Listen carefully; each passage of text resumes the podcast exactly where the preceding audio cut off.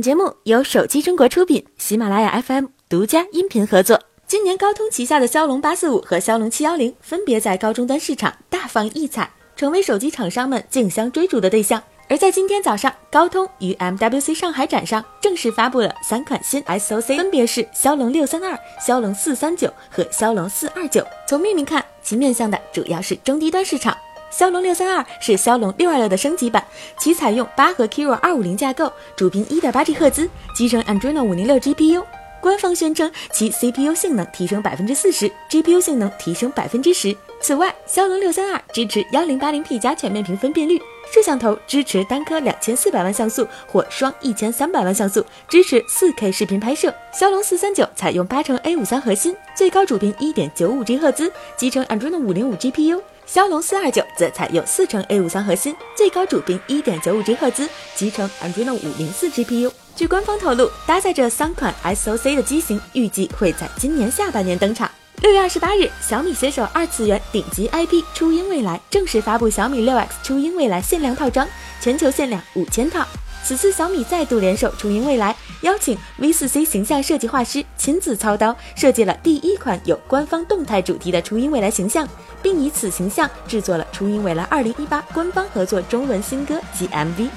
新形象融入了小米的成色以及 V4C 的中国风元素，让全新的初音未来形象更具科技感。小米六 X 初音未来限量套装礼盒内包含全球唯一编号的初音版小米六 X，在保持外观轻薄圆润的基础上，改用初音未来特有的代表色初音绿，识别度超高。背面雷雕全新设计的初音未来形象，以及全球唯一的专属限量编码，让每一台初音版小米六 X 独一无二。除此之外，套装内还包含对应编号的金属名牌、定制透明软胶保护壳、一万毫安定制移动电源，以及可以下载初音未来专属定制主题的礼品卡。七月三日十时，在小米商城独家开售，全球限量五千套。作为国际大厂的 Motorola，每一款手机都是经过精雕细琢。近日，Moto 官方宣布，将在八月二日下午两点，在芝加哥总部召开重大发布活动，有关连接、串流、下载、视频通话等领域的新方式，并将改变人们如何用手机交互。从目前的消息来看，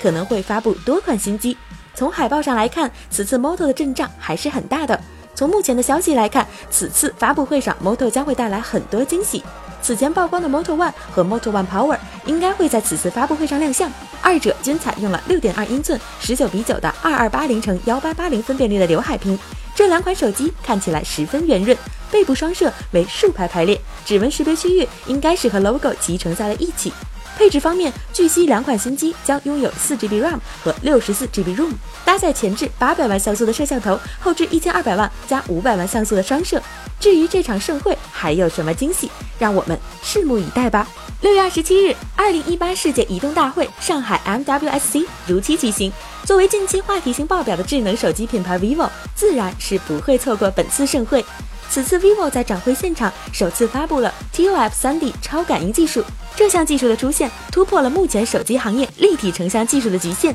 引来现场媒体的广泛关注。vivo TOF 3D 超感应技术通过发射近红外光传感器计算红外光与目标的触达返回时间差，从而实现立体视觉。相比结构光技术，vivo T F 3D 超感应的有效深度信息点高达三十万，为结构光技术的十倍，也是目前行业最高的有效深度信息点数量。在工作距离上，vivo T F 3D 超感应技术可以将工作距离提升至三米，这使得应用场景进一步被拓宽，诸如 3D 试衣、3D 拍照、MR 体感游戏等远距离应用场景得以实现。